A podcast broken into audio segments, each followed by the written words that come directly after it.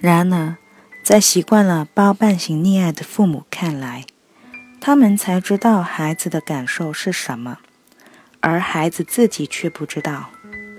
譬如，妈妈坚持让女儿学了十年钢琴，但是上高中后，女儿放弃了，不再弹钢琴了，而且告诉妈妈，她不喜欢弹钢琴，也不喜欢她的老师。但这个妈妈却认为，女儿肯定喜欢弹钢琴，要不怎么能弹十年呢？而且，她也一定喜欢老师，要不老师凭什么喜欢她？这是很多家庭一个习惯性的悖论，好像除了孩子自己，别人都知道你是谁，而你自己却不知道你是谁。拓展阅读，真爱与溺爱。一个人的成长过程，就是他成为他自己的过程。爱是这一过程中最重要的因素。我们给孩子提供什么样的爱，孩子就以适应这种爱的方式成长。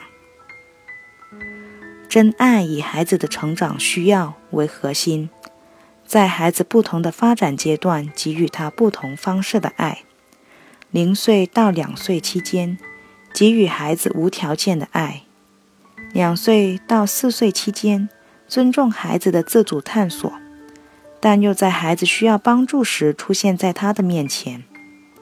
这种以孩子的成长需要为中心的真爱，会让孩子成为自爱、爱别人、有鲜明的自我意识、健康的自主人格和高度创造力的人。与真爱对应的是溺爱，这看似是自我牺牲的爱，其实是懒惰的爱。零岁到两岁期间，孩子以父母以孩子为中心，他们怎么爱都几乎不会犯错。但到了两岁到四岁，他们仍然这样做，甚至直到孩子成人了。他们也仍然一成不变地以这种方式去爱他，最终，这会导致毁灭性的结果。要么，溺爱下长大的孩子缺乏自我，他们只是包办式父母的简陋复制品；要么，他们的自我无限膨胀，他们的内心中只有自己，没有别人，并最终成为别人的将梦。溺爱是陷阱。实际上，溺爱的父母是在满足自己的需要，但他却披着一切为了孩子的外衣，而变得仿佛不可指责。